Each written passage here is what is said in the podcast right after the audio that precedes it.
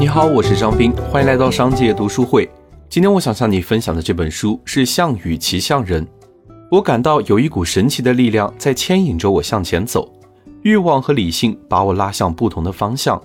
我很清楚哪一条是正确的路，心里也很认同，但我却踏上了错误的路。这是诗人奥维德笔下女主角美狄亚发出的感慨。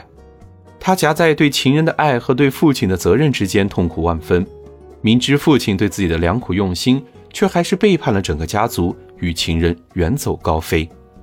却不曾想，他的情人移情别恋，爱情破碎，美狄亚终归还是踏上了一条错误的路。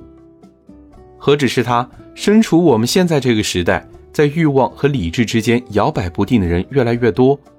工作任务的截止日期快到了，但还会心惊胆战地打开游戏。打折促销的时候。明明不是需要的东西，却还是不断囤货种草。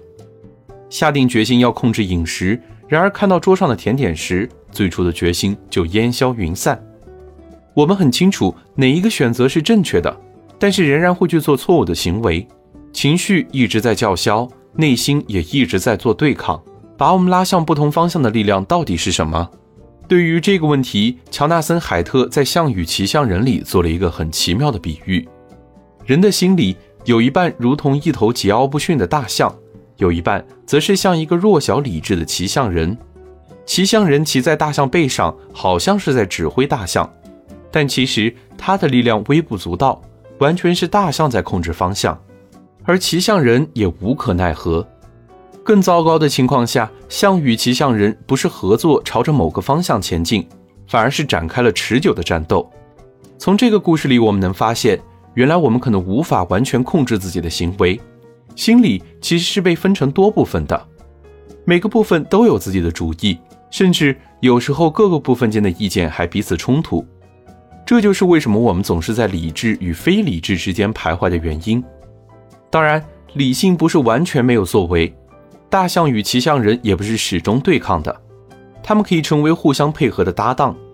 如果骑象人技术精湛，能够轻松自如地引导大象，我们就有可能找到正确的道路。在传统习惯里，我们总是过于看重骑象人，告诫自己要理性，要控制欲望。一旦充分运用自己的理性力量，我们就能排除一切干扰。但其实，我们不仅要知道骑象人是如何驯服大象，让理智高于情绪，更要理解大象消极的情绪倾向和不同的情感风格。听完这本书，我们就能了解心理的运行机制，学习很多有效的平衡之术，让心理的骑象人与大象巧妙配合，和谐共处。骑象人不会再被大象完全牵制，大象也不会随心所欲地制造麻烦。这样一来，我们就不必再为管不住手而烦心，从而获得的是更长久、可持续的愉悦。如果你想收听本书的更多内容，欢迎订阅，让我们在一年的时间里共读百本好书。我是张斌，我在商界读书会等你。